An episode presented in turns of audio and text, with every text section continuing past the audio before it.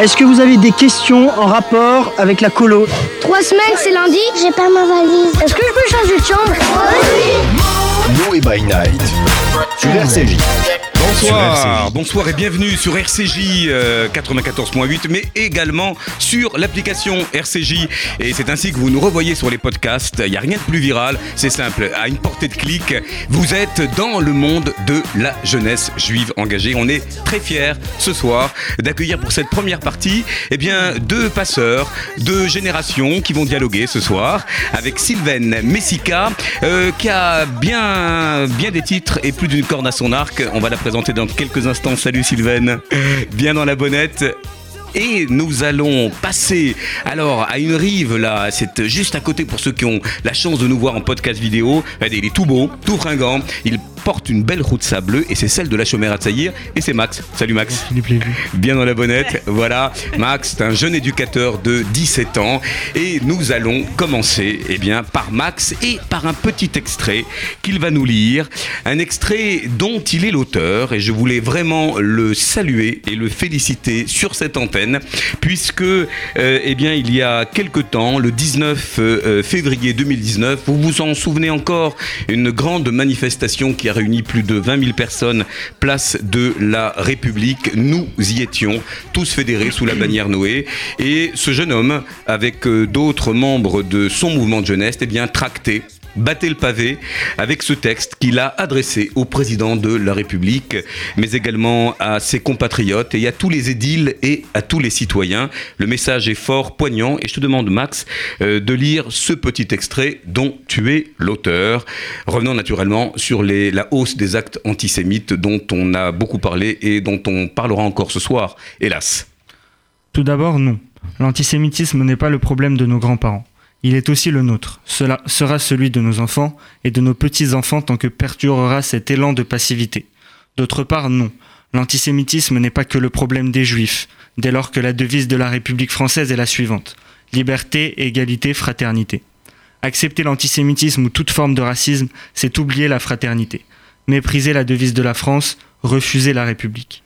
Honte à tout citoyen français qui regarde, avec désintérêt, son pays retourner à ses heures les plus sombres. Les Français auraient-ils la mémoire courte? Nous, jeunes de la Chomère à ne voulons plus participer à ce mépris collectif des valeurs magnifiques qui ont construit la République française, précisément car nous aimons la France. Nous, ne l'abandonnerons pas à la haine raciale. Nous n'abandonnerons pas la France aux préjugés. Nous n'abandonnerons même pas la France à ceux qui regardent sans rien faire. La Chomère à Tsaïr ne veut plus subir l'intolérance et lance un appel aux citoyens français, plus particulièrement à la jeunesse française, résolument assoupie cette jeunesse résolument assoupie. Euh, alors j'espère que vous l'avez réveillée. Vous savez que sur cette antenne, euh, de manière très vertueuse, on parle de cette jeunesse engagée qui s'est quand même un peu réveillée, en tout cas, euh, eh bien lors de cette manifestation, d'ailleurs assez assez digne hein, et très solennelle. Euh, Sylvaine, vous y étiez, vous étiez peut-être à cette. Non, j'étais euh, j'étais en province en animation de Bon. séminaire. Mais c'est vrai qu'on a tous vibré. Est-ce que tu as eu, Max, eh bien, des réponses à cette lettre? Est-ce que, je sais que tu l'as envoyée à nombre de, de politiques, est-ce qu'on a pris le soin euh, de te répondre et de se sentir euh, euh, eh bien, sensibilisé, mobilisé par ton interpellation, par ce vocatif puissant, hein, jeunesse assoupie, réveillez-vous Alors tout d'abord, cette lettre a été publiée sur le site du CRIF. Donc c'était la première apparition médiatique de cette lettre. Ça, ça nous a beaucoup touché. On pense que ça a eu un impact sur la communauté juive. Ensuite, on a eu une réponse qui euh, nous a particulièrement euh, marqué à la chômère parce qu'elle est en, accord avec nos idées. C'est celle d'Olivier Faure, le président du Parti socialiste, qui nous a envoyé euh, une lettre à la chômère où il exprimait son, accord profond avec cette lettre et son envie qu'il estime commune de changer ça et de changer les choses. Max, tu es très investi dans ton mouvement, euh, tu fais partie d'une d'une Shirva, tu, tu peux traduire comment Shirva d'ailleurs? Groupe d'âge, C'est un groupe d'âge, ils ont entre 14 et 15 ans. celui dont je suis l'éducateur à 14-15 ans. C'est un éducateur, Max, euh, et c'est un éducateur très impliqué puisque il fait partie aussi d'une commission politique Alors pas attention, hein, c'est pas le commissariat politique, hein, euh, c'est euh, la conscience politique au sens le plus noble. Est-ce que tu peux nous décrire ton engagement au sein d'un mouvement qu'on connaît bien et qu'on invite régulièrement ici, qui est un, un mouvement qui a une forte, un fort ancrage euh, politique et qui vous a amené justement euh, à vous mobiliser euh, ce 19 février? Alors mon rôle au, sein- au sein de la, de la commission politique, il est très simple. La Chomère, c'est un mouvement euh, militant depuis plus d'une centaine d'années. Donc euh, moi et, euh, et deux autres partenaires dans cette, euh, dans cette commission, on est chargé d'entretenir ce militantisme qui nous tient à cœur et qui tient à cœur à tout le mouvement. Et par, par exemple, avec des rencontres, on a reçu d'ailleurs euh, Monsieur Khalifa récemment au Ken et on espère organiser plein, plein d'autres rencontres. On va bientôt accueillir un imam, certainement. Et donc voilà, c'est vraiment pour accentuer cet engagement euh, politique euh, qui caractérise si bien la chômeur. Est-ce que tu as été, euh, comment dire, applaudi par ce, texte très fort, très poignant? D'ailleurs, vous pouvez le retrouver sur le, site de la Chomère et sur les réseaux sociaux, hein, puisque en intégralité, je peux vous dire que tout y est dit. Euh, Est-ce que, voilà, il y a une mobilisation générale? Euh, Tu signes pour la Chomère Est-ce que les autres mouvements de jeunesse ont été associés ou, euh, comment dire, conviés à écrire d'une seule et même plume? Du moins, on, a essayé par cette lettre d'inclure euh, la parole de tous les mouvements de jeunesse, en tout cas qui, se reconnaissaient dans cette lettre. Euh, on n'a pas eu vraiment de, réponse d'autres mouvements de jeunesse, mais euh, j'ai vu certains membres de la Bonim Dror qui l'ont qui l'ont publié sur Instagram et je pense qu'elle a eu un certain écho. Alors, quelle est la suite? Quelle est la suite? Euh, Ce courrier ne va pas rester lettre morte. Euh, vous avez déjà des réponses de politique. Quelle va être la suite que tu entends mener et porter dans le mouvement de jeunesse avec tes camarades? Eh bien, pour qu'il y ait des, des- des lendemains qui chantent. C'est-à-dire que, euh, effectivement, dénoncer les actes antisémites, faire de la formation, et avec Sylvain, dans quelques instants, on va parler de la transmission et de la transmission au féminin, euh, puisque, euh, voilà, Sylvain est une, une féministe engagée. Mais euh, aujourd'hui, quel type de formation, qu'est-ce que vous entreprenez pour que euh, eh bien, vous mobilisiez les consciences euh, Est-ce que vous allez vers les non-juifs Est-ce que vous travaillez à déstructurer les préjugés antisémites et racistes? Alors tout d'abord, pour nous, euh, la, la solution principale, c'est l'éducation. C'est-à-dire qu'on on- on pense que, que l'éducation du jeune par le jeune, c'est l'éducation euh, de la chômère à Tsaïr, euh, on estime pouvoir changer provisoirement euh, les consciences collectives et, euh, et, et rendre euh, les citoyens, les juifs, plus à même de combattre pour des valeurs. Et, euh, et donc voilà, euh, en ce qui concerne la vie extérieure de la chômère Tsaïr, on va organiser euh, de, de plus en plus de rencontres avec pas seulement des, membres de la communauté juive. On, on, est socialiste, on va vers les autres et on espère euh, discuter avec euh, toutes les communautés. Et tu le dis d'ailleurs hein, dans ce manifeste, parce que c'en est un, euh, que eh bien l'antisémitisme, c'est l'affaire de tous. Euh, vous allez inviter un imam, euh, vous avez invité le président du CRIF, il est peut-être question que vous invitiez d'autres personnalités. Est-ce que vous les chahutez? Est-ce que ce dialogue est un dialogue, on va dire, euh, poli, euh, pour ne pas dire mondain? Ou est-ce que vous les aiguillonnez? Puisque on voit bien que la jeunesse nationale a une petite distorsion avec les institutions et l'appareil politique. Est-ce que vous, au contraire, en réunissant cette nouvelle génération et ces hommes politiques, hommes et femmes politiques, eh bien, vous euh, tentez un discours inédit, sans crainte, sans phare, direct. On discute et on essaye de, de comprendre les points d'accord et de désaccord. Euh, la réunion avec euh, Francis Khalifa n'a pas été la plus facile, mais euh, le dialogue était intéressant. Et c'est cette richesse de la discussion avec, avec ceux qui ne pensent pas forcément pareil que nous qu'on cherche. Euh, voilà, on va, ça sert à rien de, de parler comme des sourds avec des gens qui pensent comme nous. Il faut aussi euh, se confronter à d'autres, à d'autres visions. Et euh, c'est, c'est, on, on croit à ce dialogue-là. Alors, c'est une marque de fabrique hein, de la Chomera de Saïr. Et d'ailleurs, Sylvaine, Oui. il me semble que vous avez votre chère progéniture également dans Absolument. ce mouvement. Je connais bien leur action et, et je vous félicite pour ça. C'est une éducation absolument exemplaire parce que vous êtes d'abord bienveillant. Vous allez effectivement vers les autres, euh, vous ouvrez les frontières. C'est ce que j'ai envie de dire. Et il y a un côté universaliste euh, dans votre action. Je me rappelle qu'un jour, euh, mon fils me racontait que vous alliez donc euh, voir des réfugiés pour le- les pour les aider en fait à aller mieux, à bien vivre l'instant présent qui était évidemment très difficile pour eux, en faisant des jeux avec eux, en apportant du bonheur euh, à ses enfants. Donc ça, c'est un exemple concret des actions de la chômère à Tsaïr. Et au-delà de l'aspect politique, parce que je crois que moi je trouve une des problématiques des mouvements de jeunesse, c'est d'être un petit peu trop politisé. Euh, et le sont encore, vraiment, euh, aujourd'hui Moi, ça serait bien qu'ils se réunissent tous, quoi, à un moment donné. Euh, Alors, ils le font sous la bannière Noé, autant que faire se peut, mais c'est pas encore optimal. C'est-à-dire qu'on n'a pas besoin de différencier les jeunes de manière générale Alors, euh, vous l'entendez, euh, c'est une spécialiste, euh, ne serait-ce que dans le conseil qu'elle qu'elle prodigue à Max. Elle est tour à tour coach, elle est conférencière, spécialiste en développement personnel et en leadership. D'ailleurs, elle sévit, si j'ose dire, dans une, dans une boîte qu'on peut citer. Elle est en haut de l'affiche. Ah oui. Voilà. et puis, elle est chanteuse. Voilà, elle est chanteuse parce que elle va nous raconter son parcours. Un parcours, vous allez voir, qui a d'étranges elle n'est pas si étrange que ça, d'étranges résonances et de similitudes euh, avec euh, ce que vit au quotidien euh, Max dans son mouvement de jeunesse. Est-ce que, en vous présentant comme ça, Sylvaine, on peut dire que vous êtes une, passeuse, une, une, femme qui a la transmission pour ADN Exactement. C'est tout à fait bien résumé. Et au-delà de chanteuse, je suis avant tout auteur, compositrice, interprète et on écoutera. C'est une grande aventure. Et on écoutera deux titres d'ailleurs très très parlants sur lesquels on, reviendra. Alors, euh, est-ce que vous pouvez nous raconter votre histoire? Vous commencez en étant euh, responsable commercial, dirigeante commerciale, et vous avez vécu de plein fouet. Je dis bien de plein fouet puisque ça s'est soldé par euh, un licenciement, le sexisme ordinaire, pour ne pas dire trivial. Tout à fait. J'ai été licenciée quand j'étais enceinte de mon deuxième garçon. J'en ai trois. Euh, et effectivement, j'ai pas eu trop envie de me battre euh, parce que j'avais plutôt envie d'avancer. Donc j'ai utilisé ma force de résilience. J'ai avancé et ça m'a permis de reprendre mes études. Ce qui est extraordinaire parce que j'étais autodidacte. J'ai fait un master en deux ans. Je me suis posée. C'est d'ailleurs à ce moment-là que j'ai eu mon, troisième enfant. Donc c'était un, bonheur euh, qui est venu euh, en même temps que cette aventure euh, d'études. Et puis c'est à ce moment-là que je suis devenue consultante, formatrice dans un premier temps.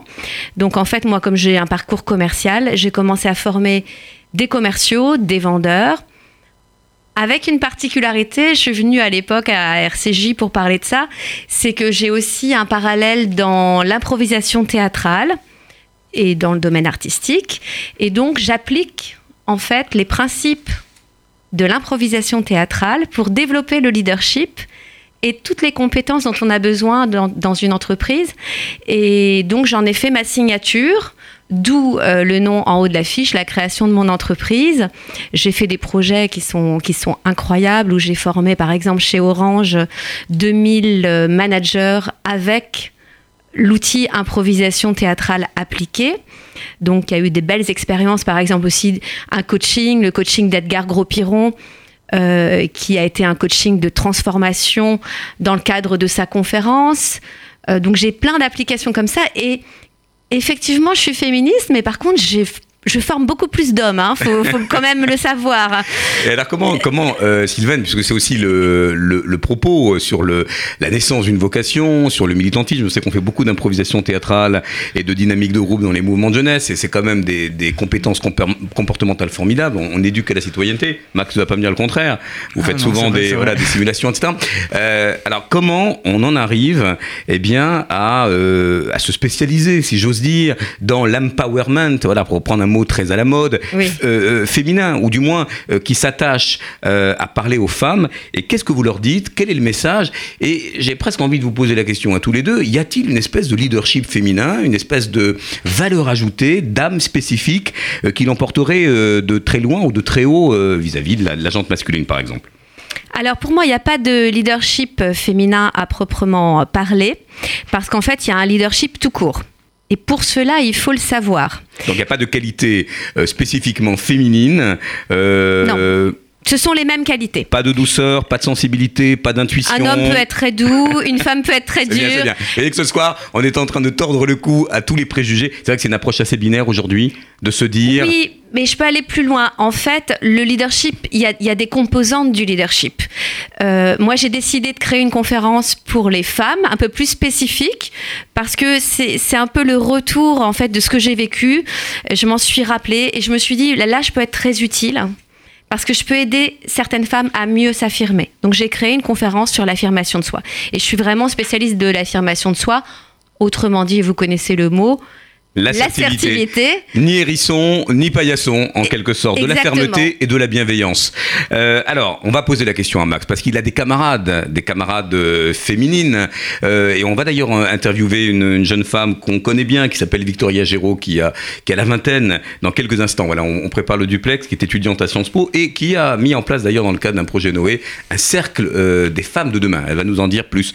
Max, comment ça se passe avec les camarades de ton âge, qui sont aussi des leaders féminins. Moi, j'en ai vu plein dans, vos chirvotes euh, à la Chomera de Saïr. Bah, je, je, vois pas vraiment de différence euh, entre les hommes et les femmes, entre les garçons et les filles à la Chomera de Saïr. Euh, les filles incarnent une, forme d'autorité peut-être différente en certains points, mais très, très audible et parfaitement crédible. Donc il n'y a pas, euh, d'une certaine manière, de comment dire, de, façon de faire, euh, euh, d'approche où on se dit tiens, effectivement là un message passe mieux quand c'est une, jeune femme qui est aux manettes plutôt qu'un garçon dont la rugosité peut-être parfois ou, ou le, je ne saurais dire la maladresse. L'éducation. tout ça c'est des clichés. Tout ça, c'est des clichés. Les stéréotypes sont, sont, présents, en fait. C'est surtout ça qu'il faut combattre à travers l'éducation. En tout cas, à la Chomera de ils sont détruits, on l'espère, et c'est ce qu'on essaie de faire trop jeunes. Bravo. Alors, on va entendre quelqu'un, quelqu'une dans l'espèce de la Chomera de Elle s'appelle Victoria Géraud. Salut, Victoria.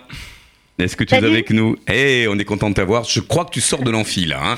Il est un peu tard. Exactement. Bon, alors Victoria, euh, bah, tu m'arrêtes si je, dis des bêtises. Tu es étudiante à sciences politiques, euh, tous mes hommages, euh, d'autant que tu es en troisième année. Tu es présidente de l'UEJF Paris 1 et tu as présenté d'ailleurs, il fut un temps, ça remonte à quoi Un an à peu près? Un projet. Oui, un an qui s'appelle Les Femmes de demain. Est-ce que tu peux nous expliquer euh, comment tu as mis en place ce cercle de jeunes femmes euh, qui vont rencontrer des femmes d'exception et qu'est-ce que vous en avez tiré de ce dialogue?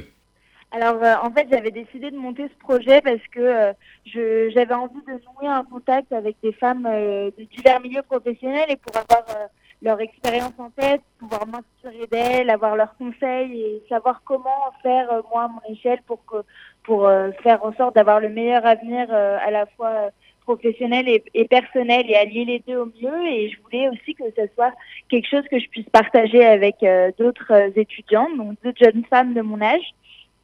Et aussi que ce soit un moment où ces jeunes femmes puissent en apprendre plus, on va dire, sur ces, sur ces questions d'inégalité dans le travail et ces, problèmes de confiance en soi qu'on a souvent euh, quand on est une femme.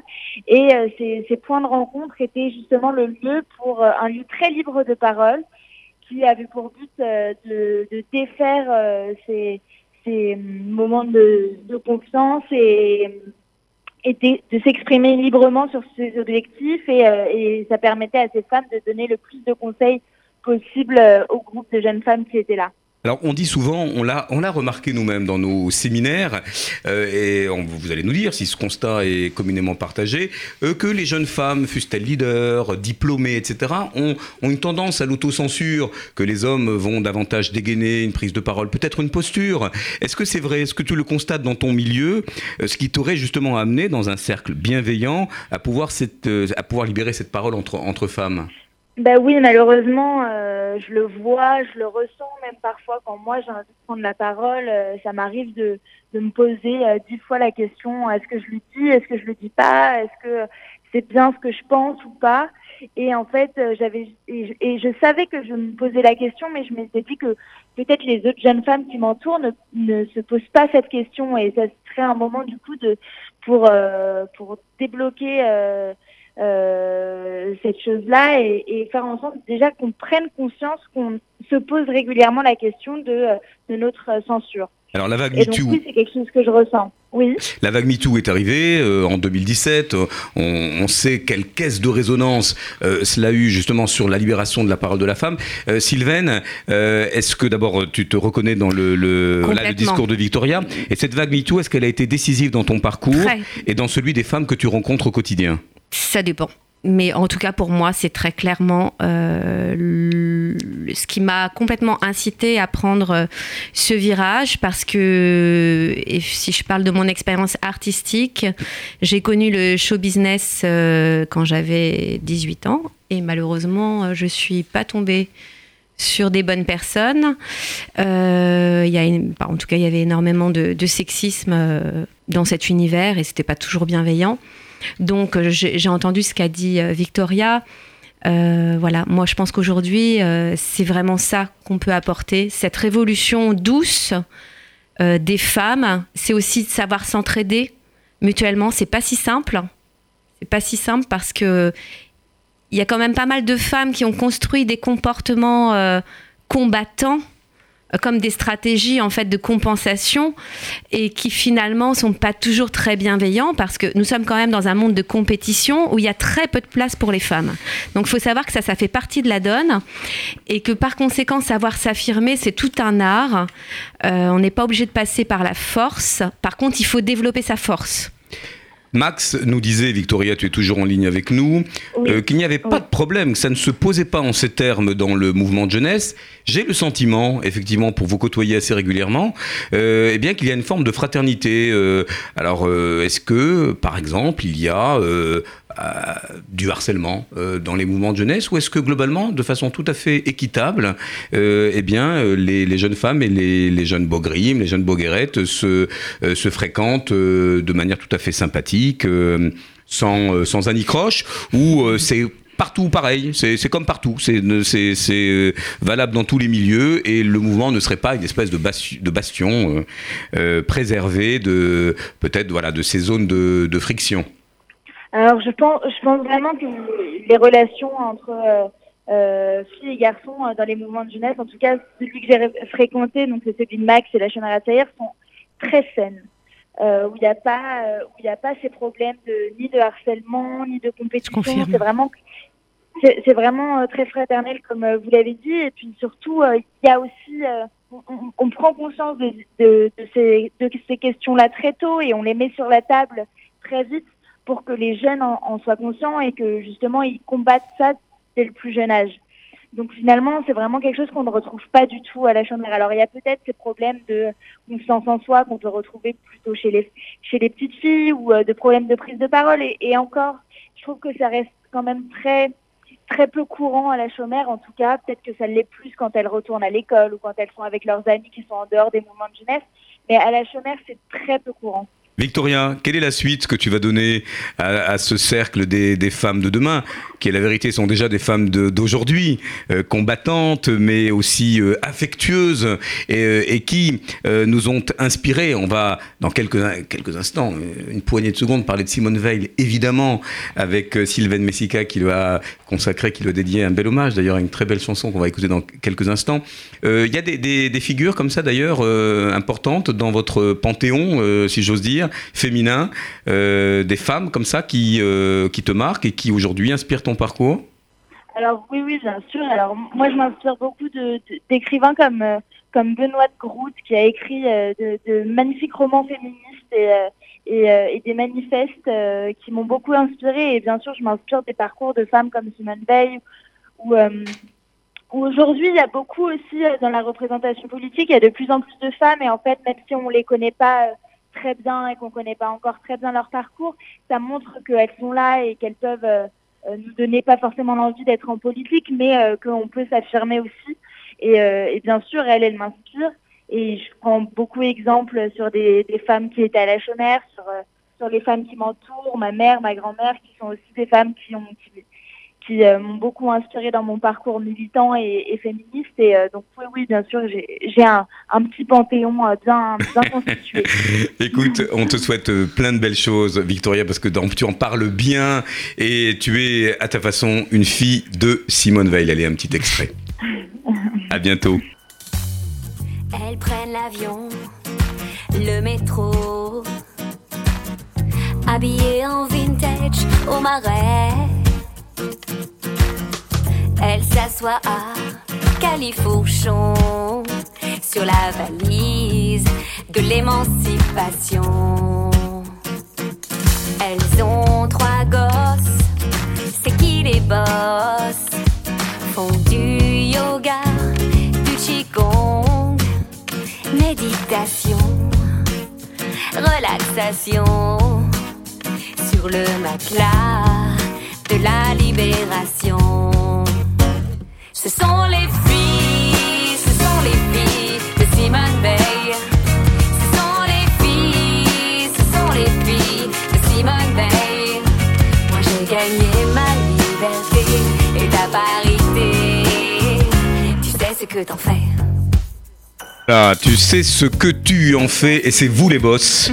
Et Victoria rendait hommage euh, à sa mère, à sa grand-mère, à toutes ces figures féminines euh, qui peuplent eh bien sa vie, son parcours et, et nos imaginaires. Alors Moi, ma Simone grand-mère Veil, aussi.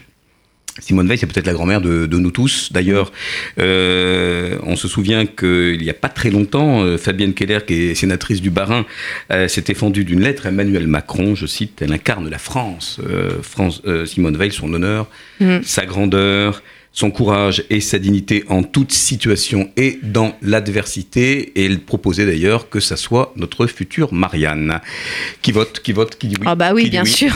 qui dit oui, ça, ça conjurait un peu Ah les, bah oui. les, tags qui ont été, euh, qui ont vandalisé sur les, les, les- voilà, les, les œuvres d'un d'un Mm. artiste de street art. Alors pourquoi Simone Veil, même si ça paraît une évidence aujourd'hui? Bah, vous savez que je suis donc je, je donne des formations euh, sur le sujet du leadership. Donc forcément, j'ai été amenée à étudier particulièrement euh, l'attitude de, de Simone Veil, qui est d'ailleurs une rebelle Ah, rebelle, c'est un, bienveillante. un mot qui revient souvent. Et c'est le, le- rebelle bienveillante, c'est une parenthèse parce que c'est le titre de mon EP. Et c'est aussi euh, ce qui me caractérise. Et ce qui caractérise euh, Simone Veil, c'est là où je me reconnais énormément euh, en cette femme qui pourtant ne me ressemble pas du tout. Parce que c'est une femme quand même très classique, qui a des codes très classiques dans une bourgeoisie, euh, dans un système quand même très patriarcal. Et Mais qui a incarné la modernité, mais qui a incarné la loi sur l'avortement, et qui a chahuté quand même un petit et peu. qui a chahuté les codes. En fait, ce qui est intéressant, c'est qu'elle elle rentre parfaitement dans les codes de son époque. C'est-à-dire, elle se marie, euh, elle a des enfants, mais en même temps, elle réalise sa carrière. Et puis, mine de rien, c'est elle qui devient euh, la femme politique de la lumière. Et son mari, finalement, s'efface parce qu'il a compris qu'il devait lui laisser la place. Et je trouve que ça, c'est très intéressant et très puissant. Est-ce que euh, Simone Veil, Max, est une icône euh, au sens le plus noble du terme pour euh, eh bien, les gars de ta génération? Voilà. Est-ce que c'est un, un personnage qui vous, qui vous effraie ou qui, au contraire, vous procure de l'admiration? Quelle distance avez-vous avec cette figure qui peut intimider, à la vérité? Bien sûr qu'elle est une icône. Euh, son, Il le dit, il le dit, il l'assume. Hein. son Il il euh, son combat est si noble. Il, il inspire. euh, bah, Victoria Giraud, par exemple, euh, semble Mm. beaucoup s'inspirer de, de Simone Veil. Euh, voilà, elle est, elle est un personnage emblématique de la République, de- des droits des femmes. C'est un personnage. Qu'est-ce qui te touche le plus? Son combat pour l'avortement son, son discours et, son- et- et- et Et l'implication d'une vie sur euh, la mémoire et la transmission euh, qu'elle a quand même vécu dans sa chair, hein, euh, puisque elle disait elle-même voilà, que, la Shoah jusqu'à son dernier souffle serait une de ses préoccupations et on peut la comprendre aujourd'hui euh, euh, à la faveur voilà, des, des- comment dire, des rémanences nauséabondes de euh, révisionnistes ou euh, négationnistes. Est-ce que vous savez, Philippe, que euh, il y avait une vidéo euh, vous savez, à l'Assemblée nationale, pendant son discours qui a été très très long, enfin le discours n'a pas été long, mais il a duré en fait il y a eu plusieurs jours en fait d'intervention, et elle a reçu des insultes euh, nazies, évidemment antisémites, mais plus que ça, nazies. Et en fait, ce- ces insultes ont disparu du net. C'est assez incroyable parce que je les avais, moi, il y a quelques années, j'avais euh, réussi à récupérer ça, ça a été complètement nettoyé. Alors c'est une bonne chose. Bah pas forcément parce que euh, ça annule euh, en fait le, problème parce qu'il faut savoir quand même ce qu'elle a vécu, c'était très violent. Donc son assertivité, son affirmation d'elle quand elle était une des seules femmes à l'Assemblée nationale parmi, euh, je crois, 400, 400 hommes, il y avait très très peu de femmes à cette époque-là, c'est qu'elle a résisté, elle a été résistante en fait dans le sens euh, pas passive. Elle a, elle a résisté à ces chocs psychologiques. Avec une extrême, Violent. Avec une extrême dignité. Euh, Sylvain, Max parle des réseaux sociaux. Euh, tu as battu le pavé, comme bon nombre de tes camarades, euh, lorsque sur la place de la République et partout en France, hein, on, on est souvent parisianiste, mais il y a eu beaucoup de manifestations dans les grandes capitales régionales. Euh, comment vous, vous travaillez sur les réseaux sociaux à, à débusquer les fakes, euh, les, la parole, la parole qui est décomplexée, la parole raciste, homophobe, antisémite. Est-ce que vous êtes de, de ces combats-là? Est-ce que la chômeur à Saïr, je sais pas, une, une espèce de cellule, euh, pas de crise, mais euh, est-ce que vous êtes éveillé euh, eh bien, à euh, contre-argumenter et à pouvoir justement euh, répondre présent aussi sur euh, le tonneau des Danaïdes, hein, parce qu'on sait les mises en abîme qu'il y a dans les réseaux sociaux euh, qui euh, fleurissent de, de forums, de, de, contre-vérités. Comment vous, vous intervenez là-dessus? Alors la chômeur est très présente sur les réseaux sociaux.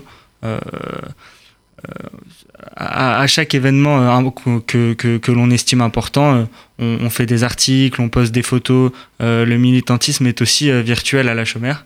Et, et on espère, on pense être une bonne, un adversaire de taille face aux, paroles haineuses qui peuvent se proférer sur le web. Et c'est important que des mouvements de jeunesse juives et, et engagés politiquement euh, aient leur mot à dire sur Internet. On touche à la fin de cette première partie, Sylvaine. Euh, on parle de transmission. On a parlé de Simone Veil, on a parlé de votre euh, engagement au long cours, à la fois professionnel et militant. Euh, Il y a une très belle chanson qu'on va entendre pour clôturer cette première partie, qui s'appelle Des racines et des ailes. Alors on a envie de connaître la genèse de cette très jolie chanson euh, qu'on écoute à fleur de peau. Moi, j'ai eu le, le poil qui, qui s'est hérissé. Quel est le message que vous avez envie de faire passer à la, à la jeune génération? Euh, Votre fils est à la chômère à Tsaïr. Vous êtes en contact. Deux, j'en ai deux, Deux. à la chômeur C'est sur la, trois. c'est la double peine. vous êtes en, en contact permanent aussi avec, euh, avec des femmes dans le cadre d'une formation qui veulent monter en compétences. Oui. C'est quoi la définition de la transmission féminin et où celle que vous appréhendez dans votre quotidien, c'est presque un sacerdoce?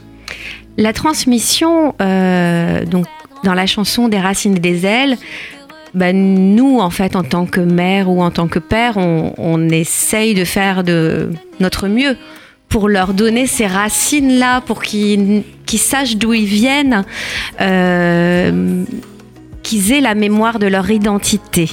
Et leur, leur identité, c'est leur force. Et C'est ça l'ancrage C'est ça l'ancrage. Au-delà de la religion, euh, je crois qu'on peut être très universaliste et, toujours être ancré dans ces valeurs juives euh, qui, sont absolument une force euh, incroyable. Et moi, c'est le message que je veux faire passer à mes enfants. Et puis ensuite, leur donner des ailes. Alors là, je vais vous raconter l'histoire de la mère juive. Euh, c'est très drôle, mais un jour, et c'est vrai, un jour, mon fils, donc qui a aujourd'hui 19 ans, m'annonce à l'âge de 18 ans qu'il va partir faire le tour du monde en Asie et je ne sais pas où il va être Tu et n'as je pas fait ça encore euh, donc, euh, non seulement j'ai été obligée de lui donner des ailes très rapidement, euh, mais en plus, il a fallu que je me donne des ailes à moi. Donc, en fait, c'est le retournement de situation de la coach, c'est l'auto-coaching de la coach mère juive. Formidable. Alors, vous l'avez compris, l'ancrage, le socle, la tradition, qui ne plombe pas, mais qui donne au contraire des ailes pour la projection. Alors, comment tu te projettes, toi, Max On sent un Max très. D'abord, qui cause très bien, hein On Oui, te félicite. beaucoup de valeurs, ce Euh, garçon. On te Merci sent beaucoup. très aligné. Qu'est-ce que tu as envie de faire plus tard? Toi, aujourd'hui, au lycée Henri IV, tu es lycéen dans une filière scientifique. Oui. Comment on te voit cheminer? Euh, bah, moi, j'ai envie de, de parler politique. J'ai envie de- C'est rare, c'est rare. Max, président. C'est pas le Non. dernier des Mohicans, il aime la politique, il en parle très bien. Dans quel sens? Tu veux le réhabiliter Non. à l'heure où tout le monde dit oulala, la politique, ça va mal? Je crois pas en cette euh, vision de. Enfin, la politique va mal. En tout cas, il y a une crise de, de représentation. Mais euh, les idées sont belles et, et- et il faut en discuter. Formidable. Et ben voilà, ça c'est une belle promesse. Et on le retrouve à la chômère à Tsaïr. On te félicite pour ton engagement et celui de tes camarades, camarades au sens masculin D'ailleurs, je veux rebondir. féminin. N'oubliez pas que les, les jeunes, là, il y a une nouvelle génération qui est absolument extraordinaire. Euh, il faut qu'elle donne l'exemple, y compris aux plus anciennes générations, parce que si on parle de problèmes de genre, ils n'ont pas de problème avec ça. Le problème vient d'ailleurs, le problème vient des stéréotypes, encore une fois. Donc, ce qu'il faut éduquer, c'est pas seulement les jeunes. Voilà, le message est passé. Allez, on termine cette première partie. On se remet une petite virgule musicale avec cette très belle chanson qu'on peut écouter sur tous les euh, Sur toutes les plateformes. sur toutes les plateformes. Déraciner des ailes. Et Spotify. dans une petite minute, on retrouve Myriam Fedida, qui est la responsable de l'association FSJU Israël. Et on va parler un petit peu d'Israël, des projets éducatifs. Il y en a plein. Il y en a plein partout et elle s'en occupe formidablement. À tout de suite. Merci Philippe. À bientôt. À Salut, bientôt. Max. À bientôt. C'est le plus beau jour de ma vie. Je t'ai donné la vie. Tu es bien blotti dans mon nid. Je t'ai donné l'envie.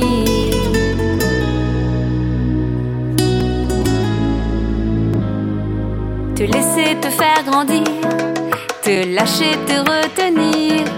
Hmm. Te lâcher, te retenir. Les arbres ont des racines et les oiseaux ont des ailes. Toi aussi,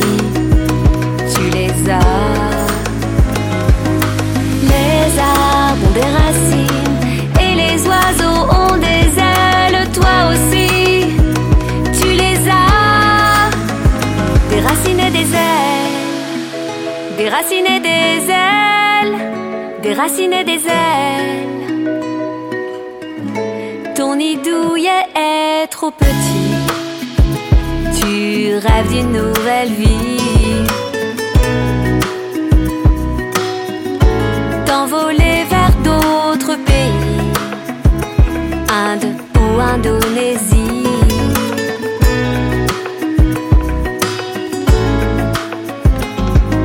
Te laisser te faire grandir, te lâcher, te retenir. Hmm. Te lâcher, te retenir. Les arbres ont des racines et les oiseaux ont des ailes. Toi aussi, tu les as. Les arbres ont des racines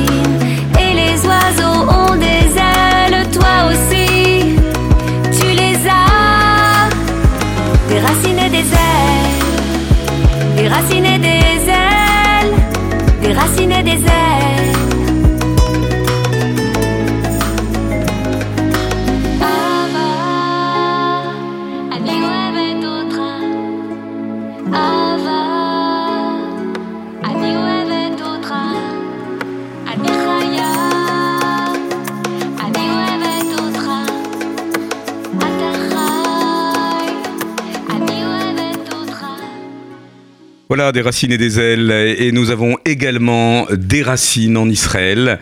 Nous les avons tous, mais vous savez que le Fonds social juif unifié a aussi une association en Israël installée à Tel Aviv et qui est euh, représentée par Myriam Fedida. Salut Myriam. Salut. Shalom. Shalom, shalom. On est très content de t'avoir et c'est vrai qu'à la faveur de tes passages à Paris, on, on fait tout pour t'avoir dans le studio. Comment ça se passe? Bah écoute, ça se passe bien. Alors il paraît que le bien. Israël a déménagé. Exact. Le FSJU a déménagé après 12 ans à Jérusalem. Le FSJU a décidé de s'implanter aussi à Tel Aviv. Sympa. Tout en gardant bien évidemment un bureau à Jérusalem, une antenne à Jérusalem, au 224 rue Yafo, donc pas très loin de là où on était avant. Mais effectivement, nous sommes implantés euh, aussi à Tel Aviv, au 3 boulevard Rothschild. Voilà. Alors, est-ce que tu peux nous expliquer le rôle du FSJU Israël? Ça paraît évident. Euh, vous connaissez le rôle euh, du Fonds social juif unifié, institution centrale de la communauté, sur bien des piliers, la jeunesse, évidemment, on en parle beaucoup, l'éducation, la culture, le social, évidemment, le scolaire, etc. En Israël, est-ce qu'on retrouve la transversalité de toutes ces typologies de, de sujets dans les, euh, eh bien, les projets que vous accompagnez? Tout à fait.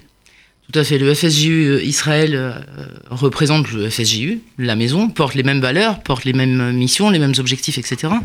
Dans les domaines du social, de la culture, de l'enseignement et bien évidemment de la jeunesse. Il est aussi la porte d'entrée, le levier et vecteur de la communauté juive de France, qui, s'adresse euh, inévitablement au Fonds social, qui est une vitrine euh, intemporelle, je vais dire, et, voilà, et fiable et euh, et, et la mission après du FSJU en Israël, c'est d'opérer une veille stratégique sur l'environnement local, sur ce qui se passe, que ce soit dans la société civile israélienne ou dans la société franco-israélienne, puisqu'aujourd'hui, la société française en Israël fait euh, partie intégrante de la société israélienne. Et cette, veille stratégique qui est menée en permanence nous permet euh, d'identifier les besoins de, cette société civile israélienne et franco-israélienne, et ensuite, bien évidemment, de choisir des partenaires, euh, de mettre en place des programmes. Aujourd'hui, nous opérons des programmes capables de répondre aux besoins. Euh, alors, il y en a plein. On Oh, est- nous sommes obligés de les prioriser. Voilà, nous on en a sélectionné trois ce soir Voilà. euh, parce qu'ils avaient une thématique, on va dire, euh, éducative ou liée à la jeunesse. Exact. Alors tu es une observatrice privilégiée de ce qui se passe en Israël. Tu parles de la société franco-israélienne. Alors beaucoup de, de jeunes eh bien, ont décidé de faire leur alia. Et d'ailleurs ma question n'est pas tant sur l'alia. Est-ce que, et sur les motifs de l'alia dont on parle souvent ici dans cette émission, et vous le savez, l'alia il faut qu'elle soit bien comprise, assumée, euh, le plus possible hein, pour que ça se passe bien. Tu les rencontres, ces jeunes, toi, qui euh, se sont installés, qui étudient, qui continuent leur vie maintenant en Israël. Et quel dialogue tu entretiens avec, eux, avec ces jeunes? Parce que je sais que tu en rencontres beaucoup et que tu es très attentive à leur devenir. C'est la déformation professionnelle. ça. Je quand, on sort, quand on sort des mouvements de jeunesse, c'est Myr- Myriam est une éducatrice. C'est pour ça que je pose la question. De lâcher, de lâcher prise. Donc effectivement, tu as raison, je les, je les rencontre, je les croise parfois, par hasard. Parfois, c'est des rencontres provoquées, le plus souvent de, leur initiative à eux.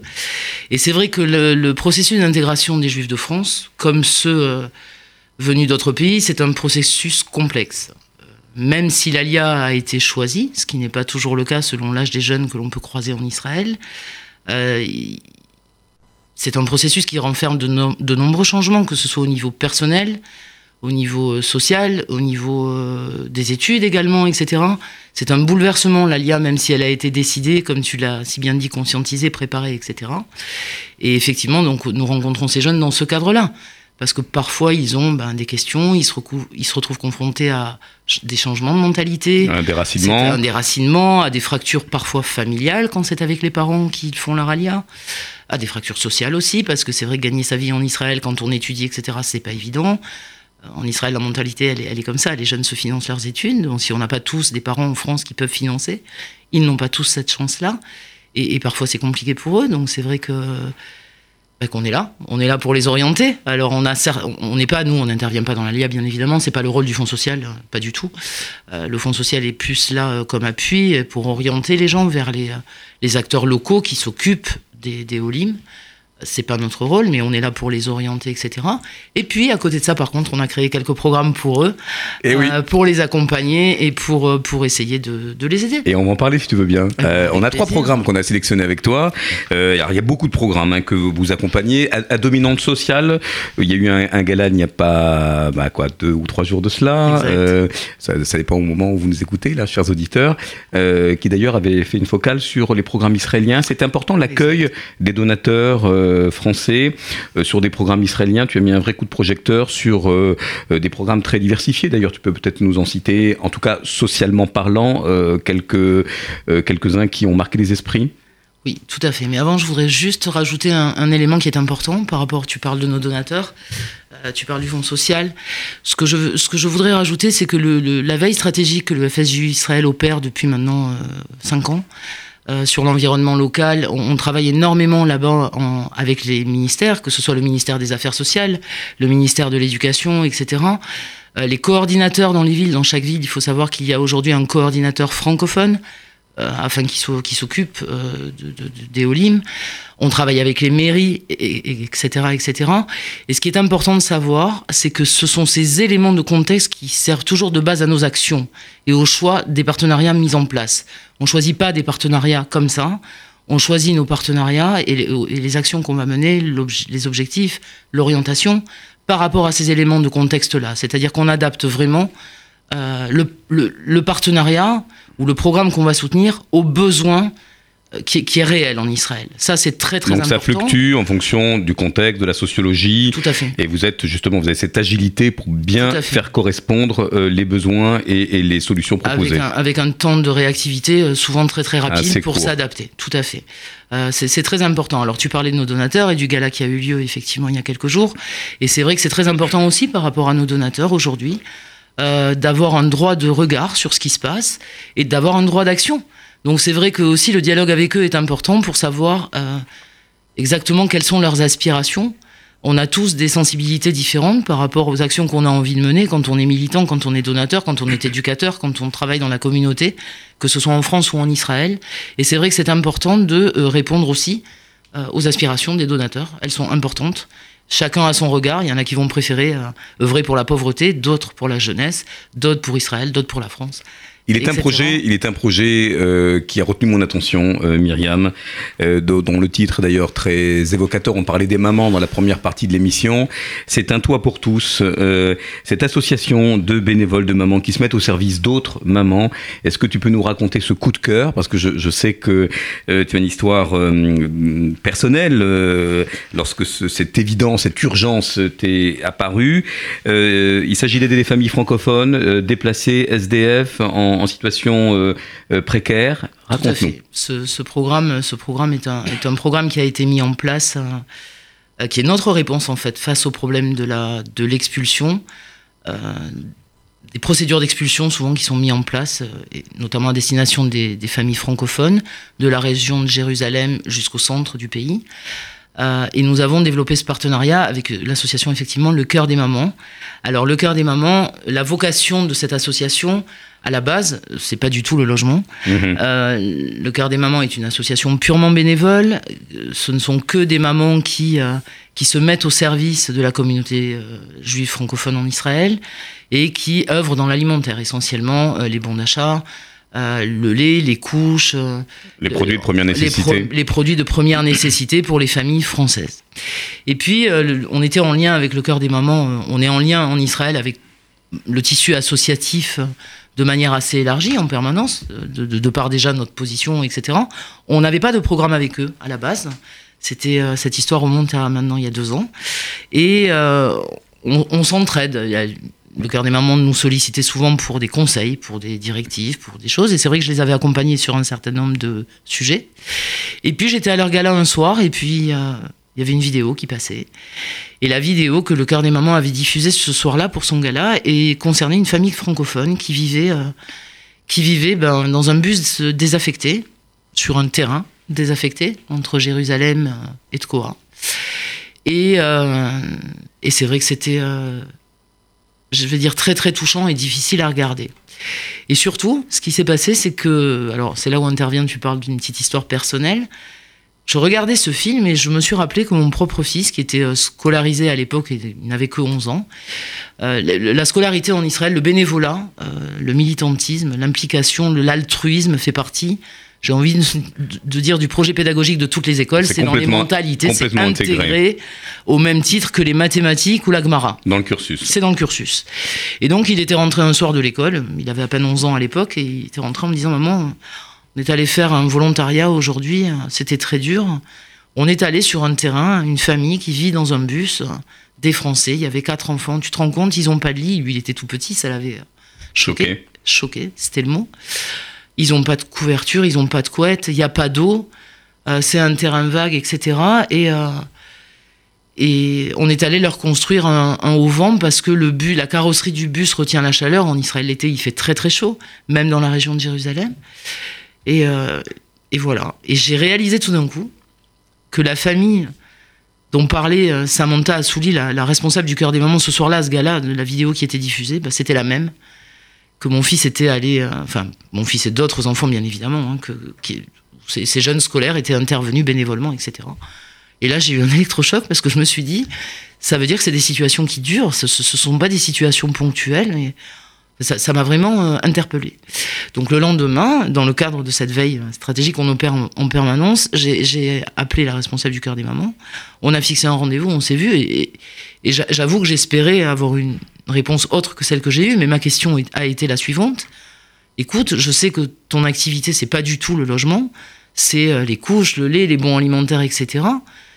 Tu, as projeté ce film la semaine dernière. Est-ce que tu as énormément de familles en difficulté, francophones comme ça, sans domicile Et là, elle me répond oui, énormément. Et là, vraiment, j'espérais une autre réponse. Je lui dis c'est quoi énormément? C'est quoi? Et elle me répond actuellement dans la région de Jérusalem. Jérusalem, une ville donc.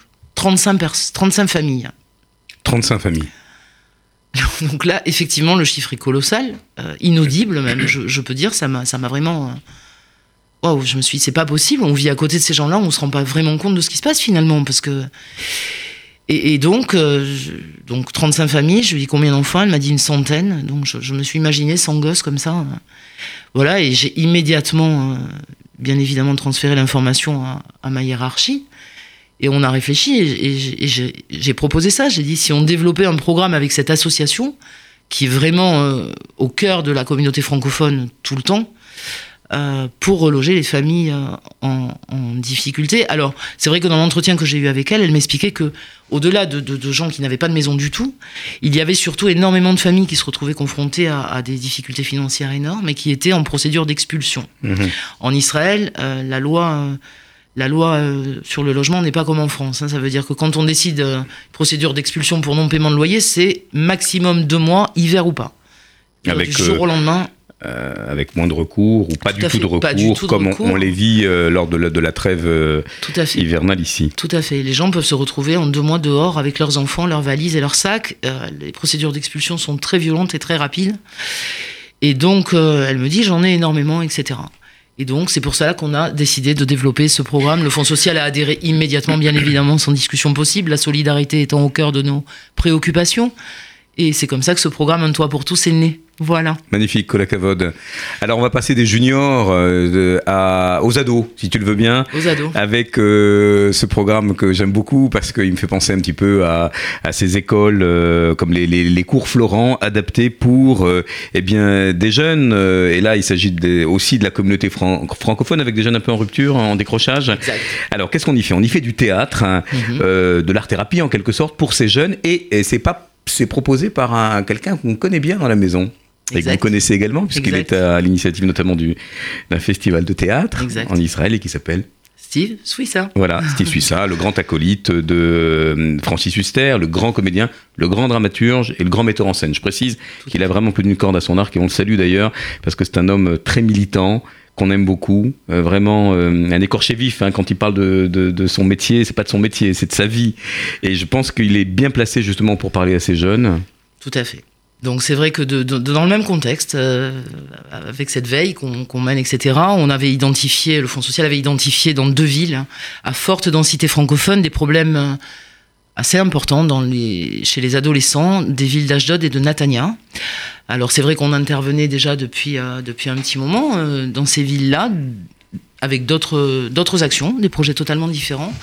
Et puis un jour, on s'est croisé avec Steve euh, pour d'autres raisons, à l'occasion de la première édition de son festival de théâtre français.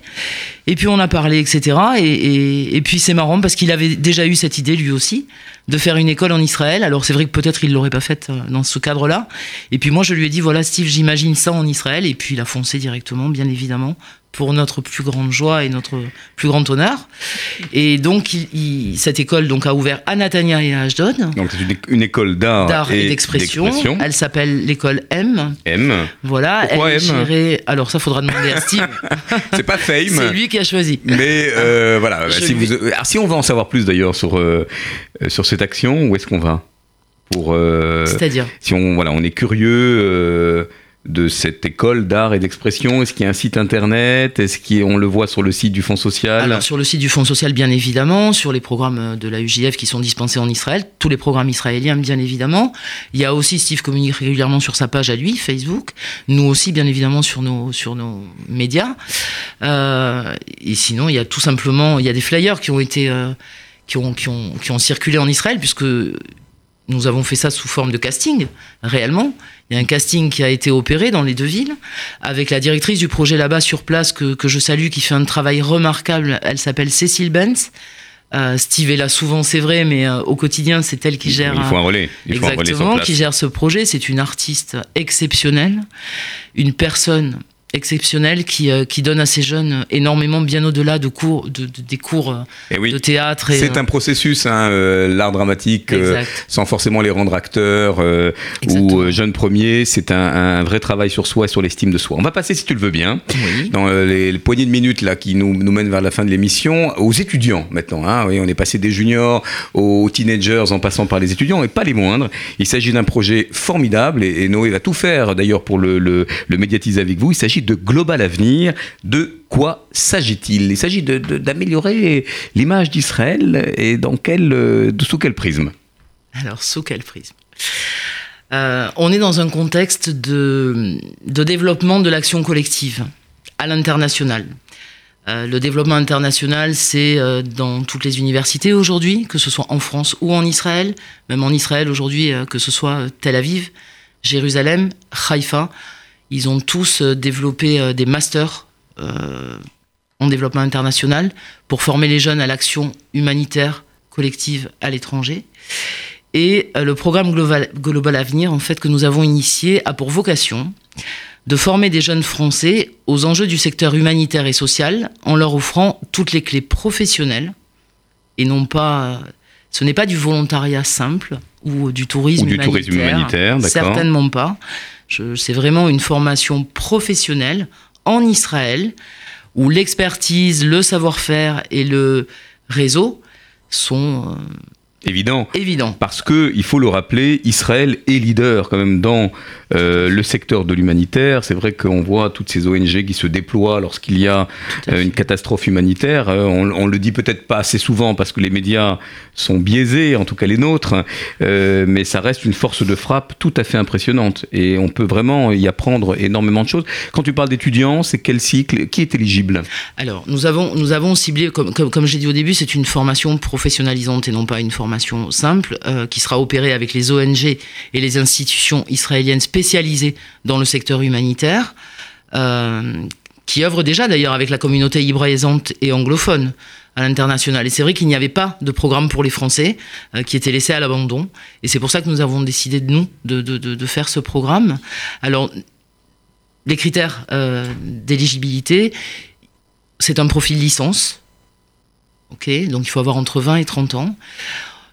Sur, sous réserve d'une commission qui, exi- qui examinera dans tous les cas toutes les candidatures, nous accepterons des jeunes qui n'ont pas un profil licence, mais qui ont une expérience Dans un mouvement de jeunesse, par exemple dans un mouvement de jeunesse, tout à fait, qui ont des, des- des jeunes qui sont engagés depuis longtemps, qui ont travaillé sur la conception de projets, etc. Même s'ils n'ont pas le profil licence, nous examinerons leur candidature. Il faut un minimum d'engagement de deux ans pour que la, la candidature soit, soit observée. Et, euh, et voilà, il faut un anglais courant, à l'écrit et à l'oral, bien évidemment, puisque les cours seront dispensés en anglais, pour permettre à tout le monde d'y accéder. Euh, Est-ce que ça a un coût euh, pour les, les étudiants qui, qui nous écoutent, ou les parents, ou tous les prescripteurs là, qui se disent « Ouh là là, Global Avenir, quelle formidable chance et opportunité !» Est-ce qu'il y a un coût pour l'étudiant? Alors, il y a un coût pour l'étudiant, mais qui est minime, parce que si on prend la globalité du projet, euh, le programme comprend donc une formation de deux mois, euh, avec un placement dans une ONG euh, israélienne du choix de l'étudiant, bien évidemment, avec il faut qu'il y ait une adéquation entre l'ONG et l'étudiant, son parcours, ses aspirations, etc. Donc formation de deux mois avec placement dans l'ONG. Les étudiants seront logés en ce qui concerne les Français, parce que c'est un programme qui est ouvert aussi aux Franco-Israéliens. Mais en ce qui concerne les Français, ils seront logés à Tel Aviv, euh, soit à l'université de Bar-Ilan, soit dans une résidence étudiante internationale dans le centre de Tel Aviv. Dans tous les cas, ce sera à Tel Aviv. Donc la formation, l'hébergement, il y aura des shabbats organisés, les shabbats seront pleins, des conférences, des ateliers, ça ce sera facultatif. On va pas obliger les étudiants qui souvent sont très occupés quand ils viennent faire leur stage en Israël, on les obligera pas, mais euh, ce sera en tout cas à leur disposition et gratuitement.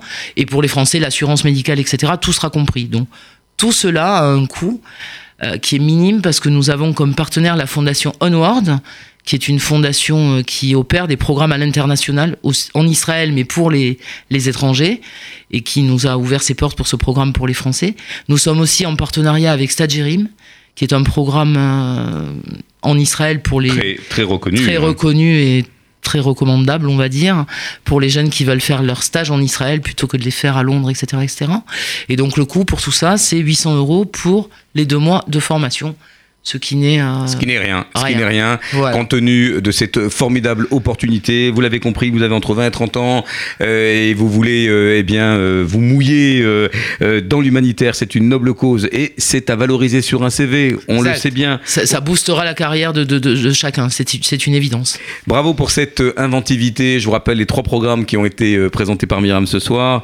L'école d'art et d'expression en direction des communautés francophones. Ça, c'est le programme de Steve Suissa. Et puis, on a beaucoup parlé d'un toit pour tous, euh, c'est à la fois touchant et nécessaire et on s'est rendu compte que beaucoup de familles, euh, hélas, étaient concernées. C'est le cœur des mamans. Et puis ce dernier projet, Global Avenir. euh, et on va donner une adresse pour Global Avenir si vous êtes intéressé parce qu'il y a une petite deadline en termes de euh, peut-être de, De candidature. de candidature. Tout à fait, tout à fait. Donc les candidatures, on les recevra jusqu'au 15 avril. 15 avril, Voilà, 15 avril. Et l'adresse est Global Avenir, tout en attaché, fsju.org. Merci pour ton investissement, Myriam. On te souhaite un bon retour. Tu es la bienvenue dans ce studio. Vous voyez que ça bouge en Israël également. On était très content de vous accueillir ce soir. Il y a plein de chansons à écouter, il y a plein de programmes à aller voir et on vous dit dans 15 jours. Shalom.